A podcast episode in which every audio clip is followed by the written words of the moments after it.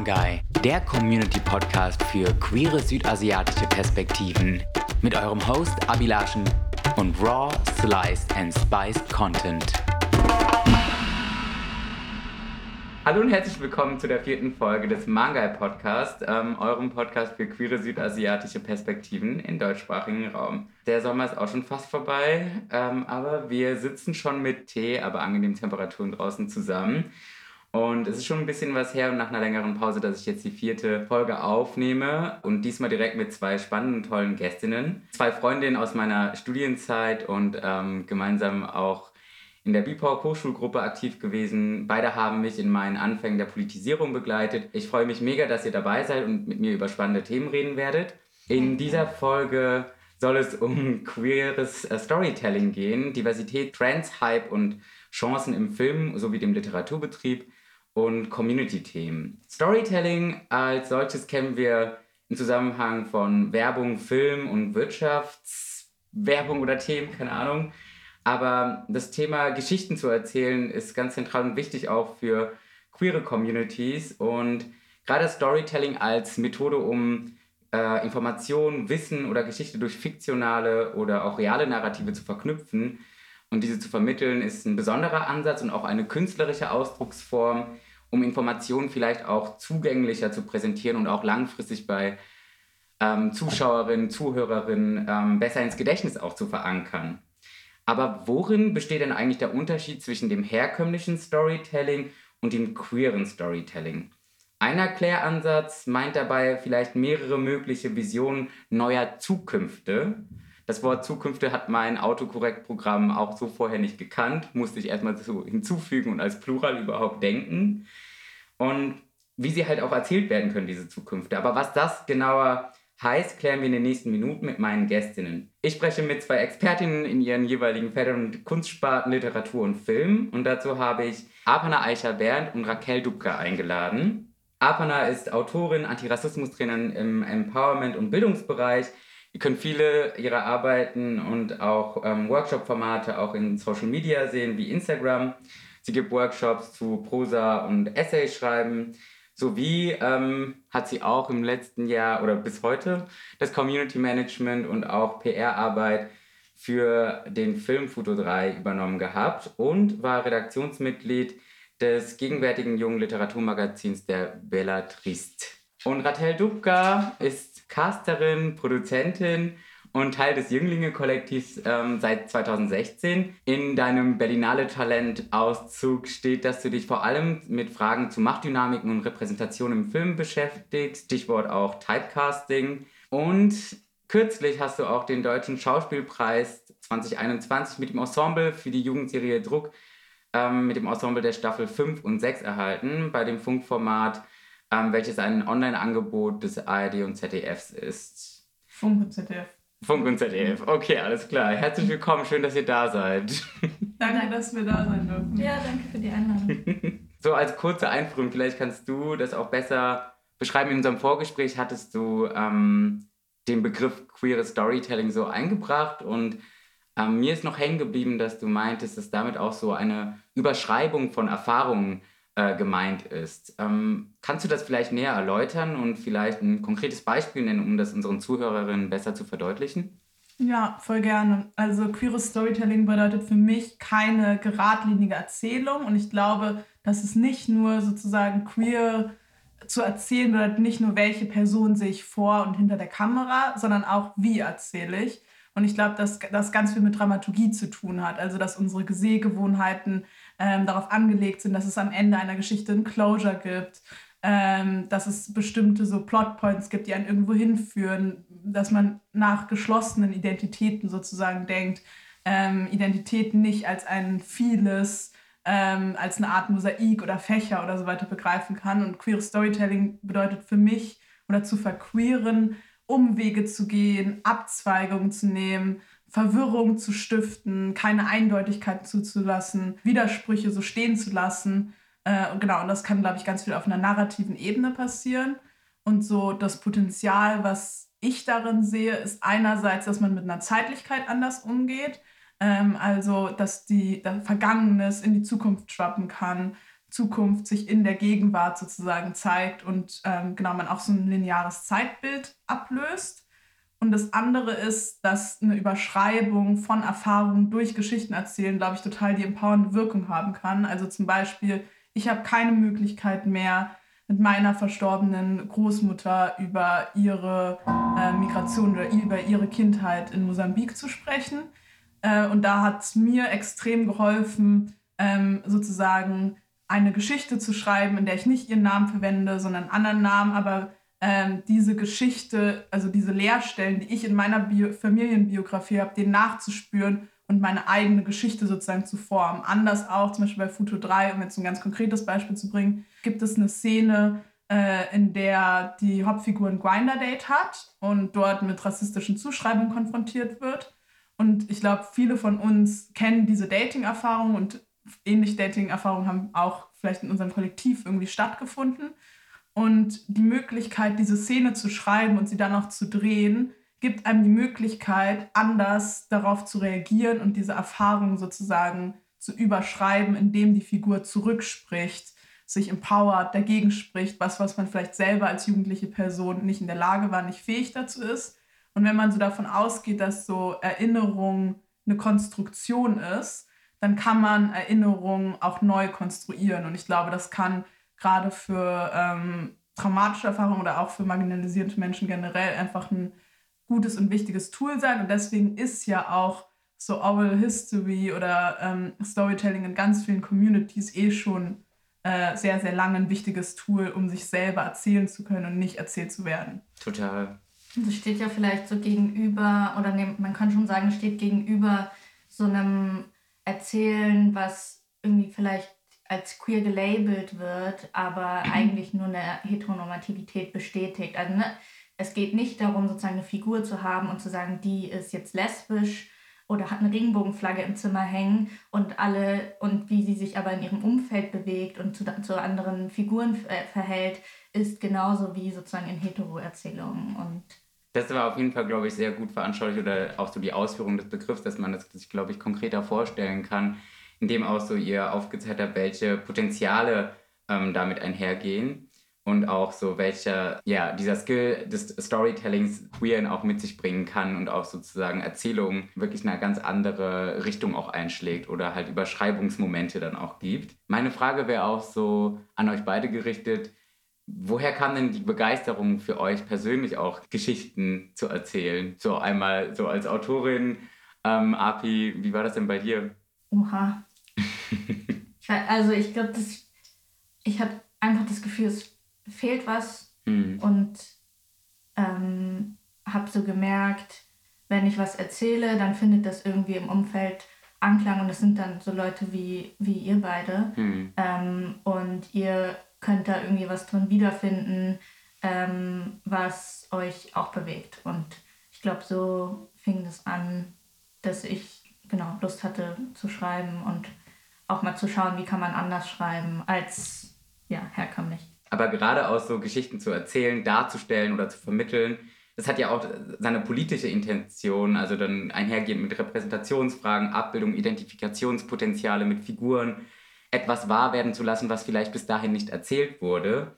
Und da finde ich das in den letzten Jahren auch so die Beobachtungen zum Beispiel mit so Serien wie Never Have I Ever von Mindy Kaling oder mit Mayatri Ramakrishnan in der Hauptrolle auch, so ganz andere Figuren in einer ähm, Highschool-Serie zum Beispiel zu sehen ist, die auch so südasiatischen ähm, Background hat und auch die Hauptrolle dann spielt. Oder selbst ähm, bei Chanel Kumar, der die Rolle des Anwar, also einen offen queeren Charakter spielt in der Serie Sex Education. Das war für mich auch so in den letzten Jahren so, wow, das hätte ich so viel gern früher einfach auch für mich gehabt, aber umso mehr freut mich, dass es das gibt oder dass wir jetzt auch sozusagen, glaube ich, das Narrativ umerzählen oder auch sozusagen diese Art von Plots oder Skripte auch entwickeln oder Formate, in denen wir auch über diese Themen sprechen. Und das bringt mich auch zu dem nächsten Thema, zu Diversität auch in den verschiedenen Bereichen, in denen ihr tätig seid, ähm, wo ich gerne euch und eure Expertise fragen wollen würde, ähm, wie ihr den jetzigen Umstand gerade zum Beispiel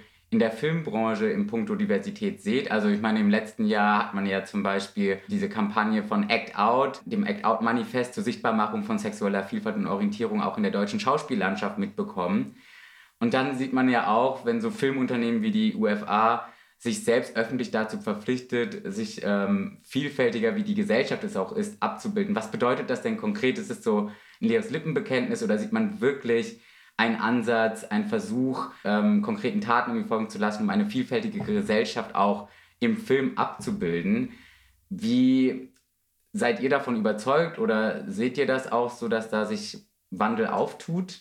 Ähm, also ich glaube, ich oder wir sehen schon, dass sich Dinge verändern und dass auch über viel mehr gesprochen wird als irgendwie in den Jahren davor. Aber ähm, ich, also ich betrachte es auch die ganze Zeit noch mit kritisch oder ich glaube, man muss es auch immer weiter kritisch betrachten, weil diese Frage nach irgendwie, ich meine, Diversity ist ja auch ein Begriff, den wir eigentlich gar nicht so gern verwenden. Und auch diese Frage nach Repräsentation, es reicht halt nicht, dass wir nur Leute vor und hinter der Kamera haben, die irgendwie weitere Perspektiven mitbringen als herkömmlich, sondern wir müssen uns auch fragen, wie können sie sicher arbeiten? Und das heißt irgendwie eine Sensibilität für bestimmte Machtstrukturen, für bestimmte Diskriminierungsstrukturen zu haben und das heißt eben auch, dass es unbequem wird, weil es ist unbequem, sich damit auseinanderzusetzen. Und das heißt bei bestimmten Positionen auch, dass sich Menschen fragen müssen, kann ich das überhaupt so weitermachen, aus dieser Perspektive diese Geschichten zu erzählen? Weil sonst kommen wir ganz schnell an den Punkt, wo zum Beispiel nicht weiße SchauspielerInnen für ihre Geschichten ausgebeutet werden und ähm, eine Arbeit übernehmen, die eigentlich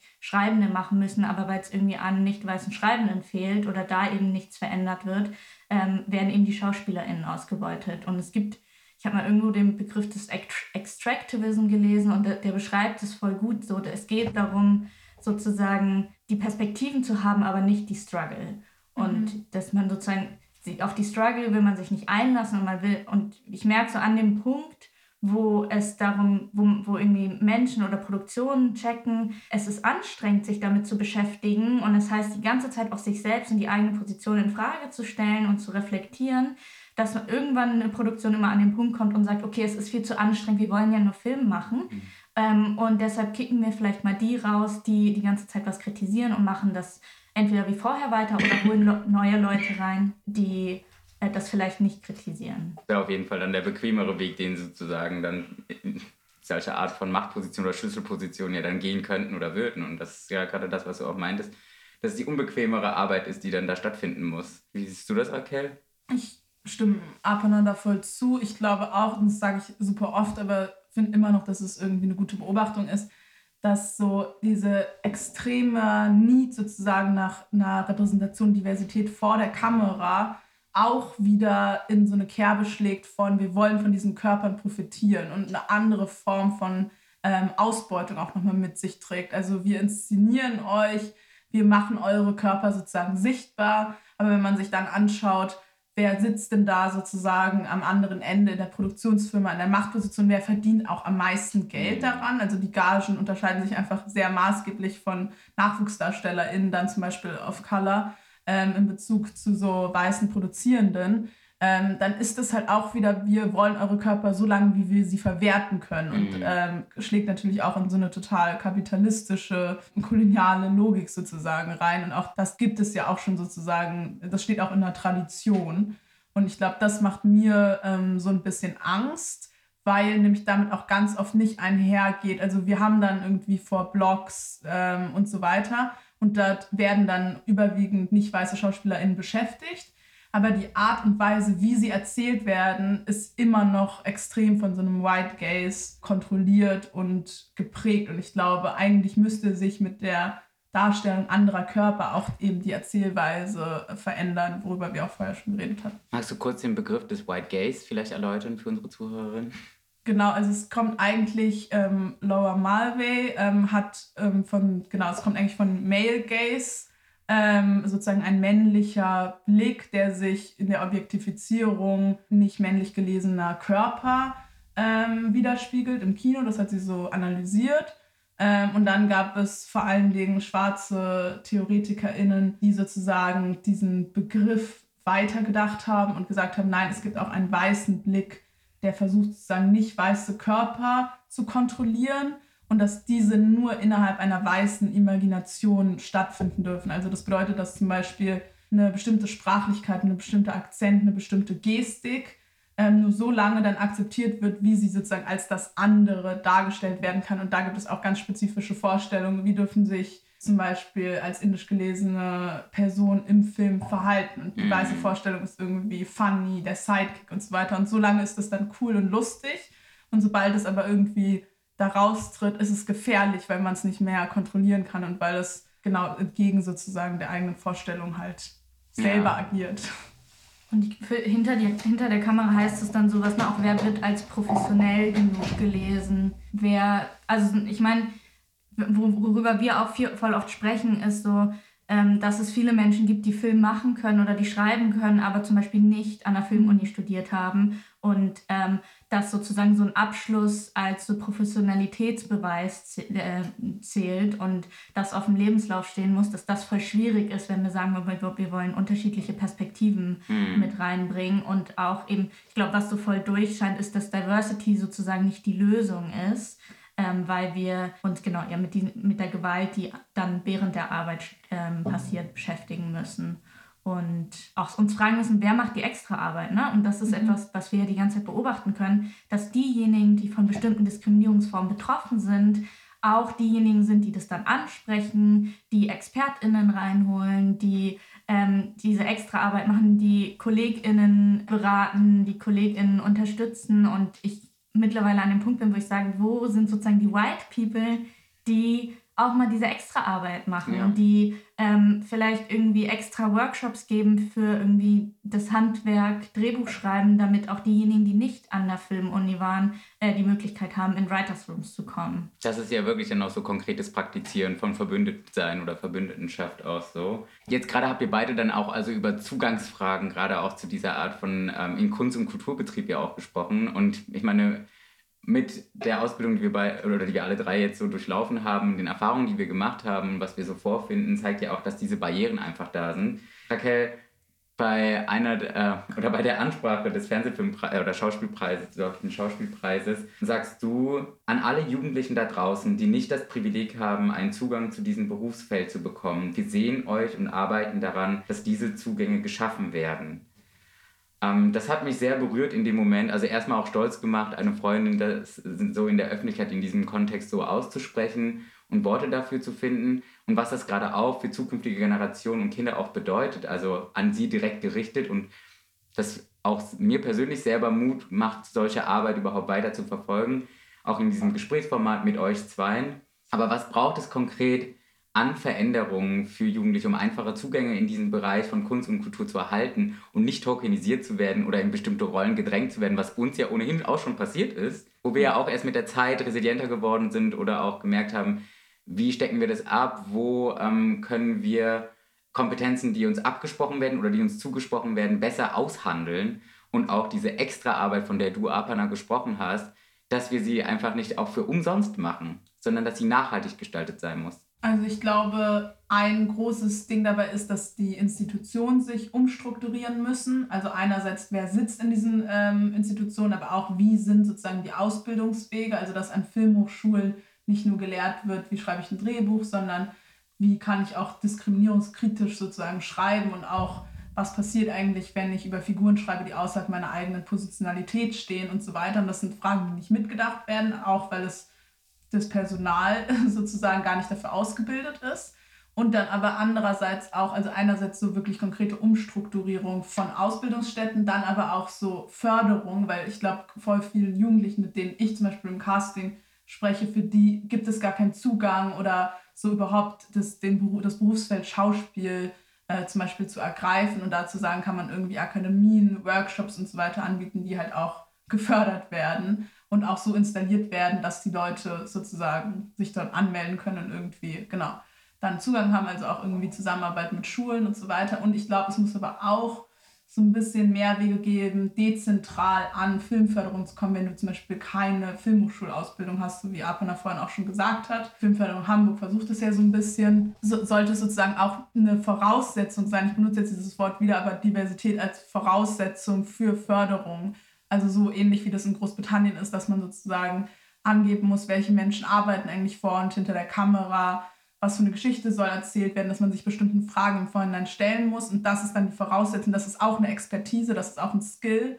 um ähm, eine bestimmte Förderung zu bekommen. Und ich glaube, da auch sollten halt die Wege erleichtert werden, dass Leute, die einfach Bock haben, einen Film zu machen, aber vielleicht nicht die Möglichkeiten hatten, so eine Schule zu besuchen, aber irgendwie ja, eine coole Idee haben, ähm, auch an diese Fördertöpfe sozusagen kommen. Das zeigt aber auch nochmal so, wie der Diskurs einfach im angelsächsischen oder englischsprachigen Raum auch nochmal an einer anderen Stelle geführt wird. Ich finde aber auch dann nochmal die Frage so interessant ab, vielleicht kannst du das hier ergänzen, so mit dem Literaturbetrieb, wenn man über eine deutschsprachige literarische Öffentlichkeit spricht, dass sie den Anschein erweckt, so wenn man jetzt sich den Leipziger Buchpreis oder so anschaut, da gab es ja auch ein Eklat mit der Nominierung der ähm, Autorinnenliste, die halt komplett nur aus weißen Personen bestand. Es mangelt uns nicht an verschiedenen positionierten Autorinnen, die gute Sachen schreiben, aber dass sie halt nicht gesehen werden, aber dass sich vielleicht auch diese Art der Strukturen im Literaturbetrieb, so sich mit diesen Themen, mit denen äh, du, Raquel, jetzt gerade auch England und Deutschland verglichen hast, sich auch anbiedert, oder? Also zumindest so starrer ist vielleicht.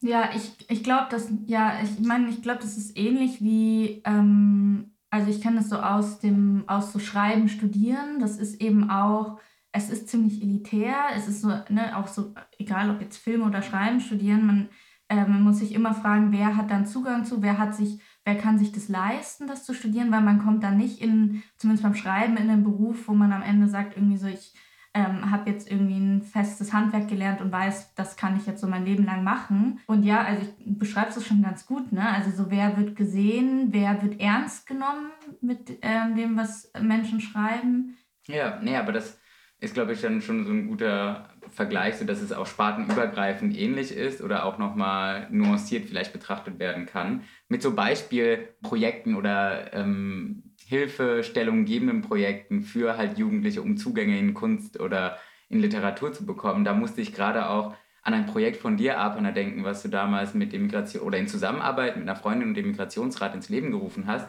nämlich den äh, Breakout Room. Magst du vielleicht davon erzählen? Break Room, aber im Breakout. Oh. Welcome to the digital workshop world. Ja, ähm, ja, das ist genau, also dieser Workshop entstand aus so einer Wut, also Simone Goldschmidt-Lechner und ich haben den zusammen entwickelt und der entstand aus so einer Wut gegenüber dem Literaturbetrieb. Also wir haben beide in Salm Literatur studiert und es gibt einen ähm, Literaturpreis, den Open Mic und wir waren auf einer Veranstaltung da und haben so gemerkt, es sind hauptsächlich nicht weiße Menschen auf der Bühne, äh, es sind hauptsächlich weiße Menschen auf der Bühne und in einigen Texten von diesen weißen Menschen kommen nicht weiße Menschen drin vor, die dann sehr stereotyp oder klischeehaft beschrieben sind.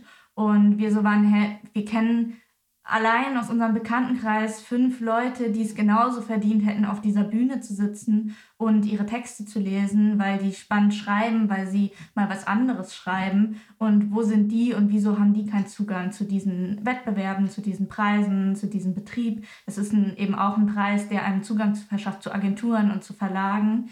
Und ähm, wir dann gesagt haben, okay, wir brauchen ähm, auch Räume, in denen wir über unsere Texte sprechen können, ohne dass wir die ganze Zeit weißen Menschen oder eben hetero Menschen ähm, erzählen müssen, erklären müssen, was wir eigentlich meinen in unseren Texten, sondern uns auch weiterentwickeln dürfen. Und das ist so ein bisschen das, was mich auch an, äh, an der Uni gefehlt hat, so die Möglichkeit, mich mit meinem Schreiben weiterzuentwickeln in einem Raum, wo nicht meine Identität oder die Identität meiner Figuren gleichgesetzt und in Frage gestellt wird. Deshalb haben wir diesen, den Breakroom, wie du sagst, mit dem Migrationsrat oder durch die Förderung durch, mit dem Migrationsrat entwickelt und haben den danach auch weitergeführt. Der ist gerade in einer Sommerpause. Wir suchen gerade nach einer neuen Förderung.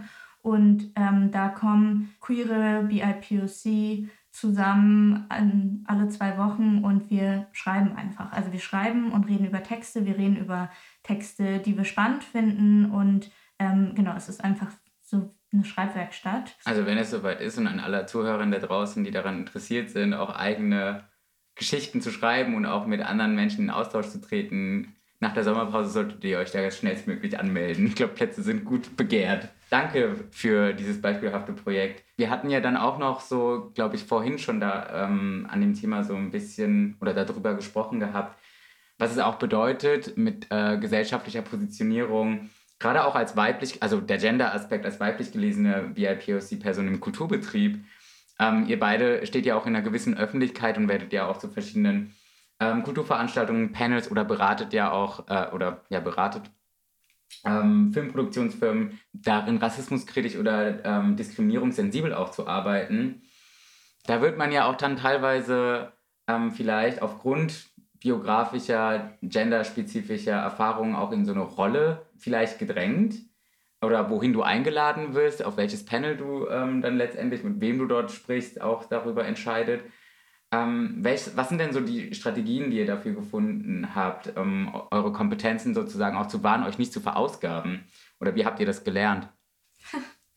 Oder still in the progress? still in the progress. Ja, ich glaube, also ich weiß nicht, wie es bei dir ist, aber ich bin da die ganze Zeit in so einem Aushandlungsprozess von so einer Verantwortung, die ich spüre irgendwie, dass, weil ich auch möchte, dass sich Dinge verändern und zu einem, im Gegensatz dazu, ich möchte aber auch nicht ausgebeutet werden oder eben der Token sein oder der Beweis dafür sein, dass jetzt an Diskriminierung gearbeitet wird. Und genau, das ist für mich ein ständiger Aushandlungsprozess und ich glaube, das geht nur, indem man genug Fragen stellt an Produktionen, an Menschen, mit denen man zusammenarbeitet, um zu schauen, was ist eigentlich deren Interesse. Geht es wirklich, also geht es darum, ähm, irgendwie strukturelle Veränderungen voranzutreiben oder geht es darum, gut dazustehen? Ja, ich glaube, bei mir ist es ähnlich, dass ich vor allen Dingen so in meiner Arbeit als Autorin damit struggle, weil ich das Gefühl habe, dass ich selten so für meine Arbeit und vielmehr so für meine Perspektive, die ich vermeintlich mitbringe, angefragt werde. Ähm, und ich glaube zum Beispiel beim Casting ist es bei mir ein bisschen anders, weil ich das Gefühl habe, dass ich diese Arbeit gemacht habe, bevor Leute mich sozusagen überhaupt kannten. Und ich habe schon eine Zeit gehabt, mich da drin sozusagen zu professionalisieren. Und ich glaube wirklich, dass ich sozusagen da drin eine Übung habe. Ähm, aber gerade versuche ich auch so ein bisschen so zu switchen oder so einen Übergang hinzubekommen, irgendwie von so Casting, Director zu ähm, Autorin. Und das fällt mir schon auch sehr, sehr sozusagen schwer, da zu gucken, welche Projekte will man irgendwie annehmen. Und ich bin gerade fühle ich mich irgendwie sehr wohl damit, ähm, wie zum Beispiel mit Apana eben zusammen auch so eigene Projekte, die aus mir herauskommen, zu erzählen und dann damit irgendwie zu Produktionsfirmen zu gehen oder die auch selber zu produzieren, weil das Machtverhalten, das wenn ich sozusagen angefragt werde, also es kommt wirklich auf das Projekt an, aber schon auch nochmal ein anderes ist, wenn die Erzählung sozusagen schon da ist und du dann dort in einen sozusagen bestehenden Kontext reingebucht wirst. Mhm. Danke für äh, den Einblick dann in ja, die Erfahrung oder auch sozusagen Strategien, die ihr da gefunden habt, einen Einblick darin zu gewähren. Aber ich hatte, glaube ich, vergessen gehabt, am Anfang zu erwähnen, dass du auch äh, eine Kolumne schreibst, nämlich ähm, für das ähm, feministische popkulturelle Missy Magazine. Shoutout an das Missy. Du hast äh, in einer der Kolumnen im letzten Jahr im Dezember einen ähm, Beitrag mit dem Titel Böser Aktivismus, guter Aktivismus veröffentlicht gehabt in der es vor allem auch so um die Ambivalenz von Diskriminierungskritik geht und wieso wir diese aushalten sollten. Gerade auch so mit Social Media Phänomenen wie der Cancel Culture. Und da forderst du ja auch gerade eine ähm, oder den Aufruf nach einer Debatte, die nuancierter einfach geführt werden muss, dass die innerhalb einer politischen, queeren äh, BIPOC-Bubble oder Community auf Social Media und auch so in Real Life geführt werden muss. Wenn es da also darum geht, auch gemeinsame Solidaritätsmomente zu schaffen, innerhalb unserer Communities. Wie versteht oder beziehungsweise verwenden wir oder auch ihr jetzt, also die Frage an euch, ähm, diese Begriffe wie BIPOC, QTI, äh, BIPOC, also gerade viele Erklärungsansätze aus einem englischsprachigen Kontext, die Selbstbezeichnung Kämpfe äh, der Bürgerinnenrechtsbewegung aus den Staaten halt zum Beispiel sind. Haben diese Begriffe politisch und strategisch nach wie vor die gleiche Bedeutung auch für unseren deutschsprachigen Kontext? Oder seht ihr da auch eine Notwendigkeit für Alternativen, weil wessen Erfahrungen werden denn darin auch sozusagen gefasst in diesen Konzepten und sind mit einbegriffen? Da möchte ich auch zum Beispiel mit euch darüber sprechen, in, mit euren jeweiligen Familien-Backgrounds, die ihr habt in der dritten Generation. Da könnt ihr gerne im Detail drüber erzählen oder du, Api, jetzt auch. Ich meine, wir haben ja auch die Verbindung zu Sri Lanka zum Beispiel beide, aber ganz verschiedene Erfahrungen ja auch gemacht in unserem Aufwachsen. Vielleicht ähm, könnt ihr über diese Art von strategischer Positionierung Einblicke geben. Ja, ich glaube, es ist ähm, immer wichtig mitzudenken, beziehungsweise auch mit zu, auszuhandeln, dass diese Begriffe keine feststehenden Begriffe sind, sondern also ich verwende die eben als Tools, um was Bestimmtes auszudrücken und dann wir eben auch immer mitdiskutieren müssen, woher kommen diese Begriffe, du hast es ja beschrieben, ähm, woher kommen diese Begriffe, lassen sie sich eins zu eins übersetzen. Ich glaube, dass es passiert, dass wir diese englischen Begriffe in Deutschland verwenden, ist aus einer Ermangelung an anderen Begriffen, an Alternativen, aus äh, dem Versuch heraus, sich irgendwie positionieren zu können. Ähm, wir aber natürlich auch immer mitdenken müssen, also ich meine, wir können, und deshalb habe ich auch diesen Artikel geschrieben, wir können es uns nicht einfach machen, weil wir brauchen so eine Widersprüchlichkeit und auch, und das ist voll schwer als eine, auch eine Person, die gerne auf Harmonie aus ist, dass es eben nicht zu diesem Punkt kommt, wo es irgendwie so die perfekten Begriffe für alles gibt, sondern immer in einem, wir die immer in einem Kontext betrachten müssen, immer in einem Verhältnis zu anderen marginalisierten Personen, zu unterschiedlichen Machtstrukturen. Und das heißt eben, dass wir auch schauen müssen, passen eben Begriffe oder nicht. Und ich ganz manchmal passen sie, ganz oft passen sie auch nicht. Und das ist aber eben, wenn man irgendwie diskriminierungskritisch arbeitet, sowieso ein Hauptding, dass man die ganze Zeit kritisch auf die eigenen Formulierungen schaut und auf die eigenen Begriffe, die man verwendet, schaut. Ich finde es voll wichtig, was Apana sagt mit diesen Kontexten, weil diese Begriffe auch nur in bestimmten Kontexten verwendet und sozusagen entstanden sind, nämlich in POC, zum Beispiel in weißen Mehrheitsgesellschaften in den USA. Und ich glaube, was ganz oft dann verwechselt wird, dass man diesen, dieser Begriff ist ein strategischer und bedeutet nicht, die Sameness oder Gleichheit von Erfahrungen von bestimmten Menschen, die ganz, ganz unterschiedliche Familienbiografien haben, sondern ich finde, in dem Begriff steckt eigentlich gerade eine Unterschiedlichkeit von Erfahrungen, aber eine Solidarität mit diesen unterschiedlichen Erfahrungen. Und diesen, deswegen finde ich es cool, ihn sozusagen strategisch einzusetzen und mich damit auch mit anderen Menschen zu solidarisieren innerhalb von einer weißen Mehrheitsgesellschaft. Aber niemand, und ich finde, da wird das auch irgendwie ein bisschen so zu statisch gesehen, denkt er ernsthaft, dass wenn ich irgendwie meine Familie in Indien besuche, dass ich mich dort als POC bezeichne, sondern dort in diesem Kontext bin ich dann weiß. Und, äh, glaub, das denken aber viele Genau, und ich finde, dieser Trugschluss ist schon wichtig, immer wieder sozusagen darauf hinzuweisen. Ich verwende diesen Begriff zum Beispiel extrem viel, aber ich verwende ihn immer in einem strategischen, ähm, sehr sozusagen kontextbezogenen Situation und würde ihn niemals sozusagen, wie Apana halt sagt, als sozusagen das beschreibt das, sondern es beschreibt immer nur eine sozusagen Erfahrung in einem bestimmten Kontext. Und ich meine, wenn Raquel jetzt sagt, ähm, dieser Begriff soll eine Solidarität mit Menschen, die eben auch diese Ausschlüsse erfahren, ähm, auf unterschiedliche Weise kennzeichnen, dann, wenn, wir, wenn man das so formuliert, besteht ja auch die Möglichkeit, diese Solidarität in Frage zu stellen. Ne? Und du sagst auch, ne, wir waren beide in der BPOC-Hochschulgruppe, mhm. wir machen aber unterschiedliche Erfahrungen und ähm, diese Hochschulgruppe existiert ähm, sozusagen um sich gegenseitig, oder ich weiß gar nicht, ob sie noch existiert, aber sie hat damals existiert, um sich gegenseitig zu unterstützen. Und ähm, wenn das sozusagen der Ausgangspunkt ist, dann kann auch eine Person sagen, hier fehlt aber, hier werde ich, ähm, hier werde ich gerade ausgelassen oder ich werde nicht mitgedacht oder ja. hier fehlt eine Solidarität, weil wir sozusagen ja schon wie so, so genau darüber geredet haben, dass es eigentlich, dass wir uns das wünschen. Das sind ja auch die Momente oder die Frage, die ich dann auch so hatte, welche dieser Erfahrungen werden mit diesen Begriffen auch mit einbezogen oder gesehen? Und äh, wenn es da zum Beispiel auch um äh, zum Beispiel People, äh, also Personen gehen würde, die zum Beispiel White Passing sind, dass denen aber auch zum Beispiel viele dieser Ausschlussmomente oder Erfahrungen in diesen Räumen wieder explizit auch so abgesprochen werden oder gar nicht erst gesehen werden, weil da auch nicht gesehenes Trauma dann zum Beispiel vorhanden ist. Das ist ja auch so, das meine ich auch, dass diese Debatte einfach komplexer und auch viel ausdifferenzierter dann irgendwie geführt werden muss. Und teilweise in manchen Räumen der Anschein erweckt wird, dass dann halt manches nicht gesehen wird, aber auch manches mit Absicht dann nicht gesehen wird. Ja, also genau, ich verstehe schon so eine Wut, die daraus entsteht, mhm. ne? wenn man immer untergeht und wenn man nicht gesehen wird, wenn man nicht mitgedacht wird. Das ist, glaube ich, eine Wut, die wir auch alle nachvollziehen können, weil wir das ja auch irgendwie in anderen Kontexten kennen.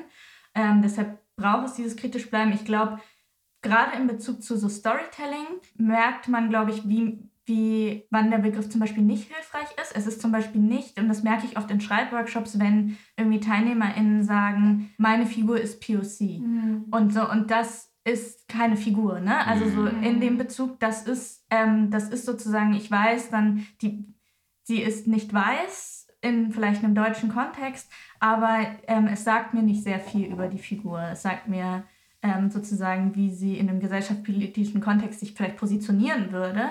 Aber es erzählt nicht sehr viel, sondern dann geht es darum, ne, welchen Background hat die Figur und was bedeutet das für ihr Handeln, für ihre Begegnung mit ihrem Umfeld und so weiter. Genau, und es ist da auch nochmal wichtig zu sagen, dass diese Begriffe ja auch als sozialpolitische Konstruktion auch helfen sollen, um halt Machtmechanismen, Unterdrückungsmechanismen auch so zu veranschaulichen und auch in ihrer Verwobenheit im Storytelling, in der Handlung sozusagen auch sozusagen zu verstehen oder dass da auch so ein Verständnis für geschärft wird. Vielen Dank dafür auf jeden Fall schon mal. Ich würde gerne jetzt auch zu noch viel ähm, spannenden Themen auch noch kommen wollen, an denen ihr gerade aktuell arbeitet. Ihr beide seid ja auch zusammen äh, in Arbeitskollaboration oder Kontexten unterwegs gewesen.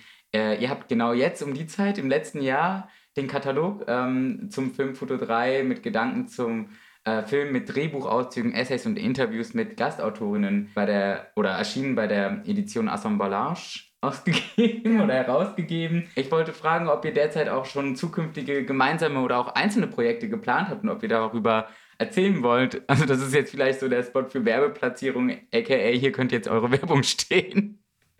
So, go ahead.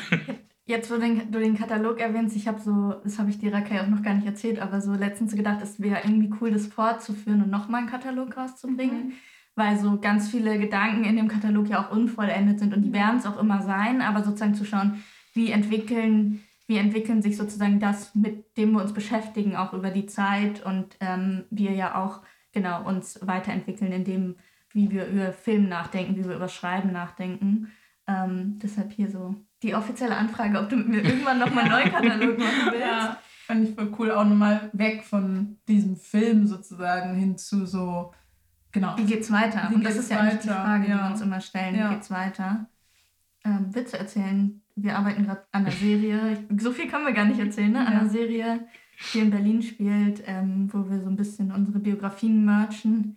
Und es macht unglaublich viel Spaß, weil wir irgendwie sehr entspannt, sehr gut zusammenarbeiten können. Und das erlebt man nicht so oft. Ja, es ist irgendwie voll, also so die Arbeitserfahrung, die ich mit Apana irgendwie habe, ist so extrem cool und bereichernd und irgendwie auch neu. In dem Sinne, dass ich so das Gefühl habe, dass wir halt einen krassen so Common Ground haben und das ist vielleicht jetzt nicht nur sozusagen auf einer politischen Ebene, sondern halt auch eben so, ähm, wie will man sozusagen Geschichten erzählen, was interessiert einen an Geschichten? Und ich so selten das Gefühl habe, dass wir jetzt in so einem krassen Streitgespräch oder so, sondern es ist irgendwie voll so erste Formulierung von so ja und ähm, aber trotzdem natürlich auch eine Offenheit zu sagen, irgendwie so, wenn, wenn Ideen, ja, vielleicht gar nicht so gut scheiße. Nein, aber irgendwie der, der Umgang damit so extrem angenehm ist. Und das finde ich voll schön, wenn, wenn, also ich freue mich einfach krass, dass ich das so meine Arbeit nennen kann. Das ist ja. einfach mega cool. Und ähm, auch so das Gefühl zu haben, okay, das findet gerade schon auch Anerkennung. Also wir sind mit dem Stoff halt bei einer Produktionsfirma ähm, und habe so das Gefühl, ja, das ist irgendwie auf einem guten Weg und es hat so eine bestimmte Qualität. Ja, das klingt voll spannend. Ich bin voll froh, dass irgendwie jetzt äh, erstmal die zweite Kataloganfrage oder Kollaboration äh, angefragt und ich da Teil sein von konnte und dabei war, live sogar. Und ähm, ich glaube auch so, was äh, du meintest, mit selbst einen Common Ground zu haben trotzdem äh, mit einer Offenheit auch kritisch zu arbeiten, miteinander zu arbeiten. Also eine Freundin hat mal gesagt, dass Kritik meistens auch aus einer aus einem Ort oder aus einem Platz von Liebe mhm. auch herkommt und weil man ähm, da zusammen konstruktiv, aber auch, glaube ich, in so einem emotionalen Verhältnis ja auch arbeitet und das klingt oder das sieht, wirkt bei euch zumindest so. Also ich freue mich voll und bin auch gespannt, was für zukünftige. Wir sind eigentlich ein Couple. Disclosure. der Liebe. Ja, natürlich. Auch ganz viele versteckte Hinweise. Vielleicht wird das der Titel der Folge. Who knows?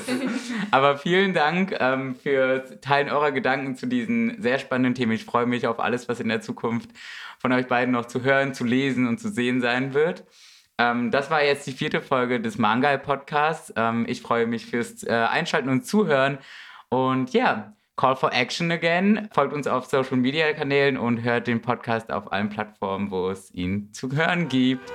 Vielen Dank und bis bald. Tschüss. Das war der Mangai Podcast. Jingle bei Nida Sanai, aka Nida Lot und produziert von Kuseng Production. Idee, Konzept und Moderation von mir, Abilashen Balamurali.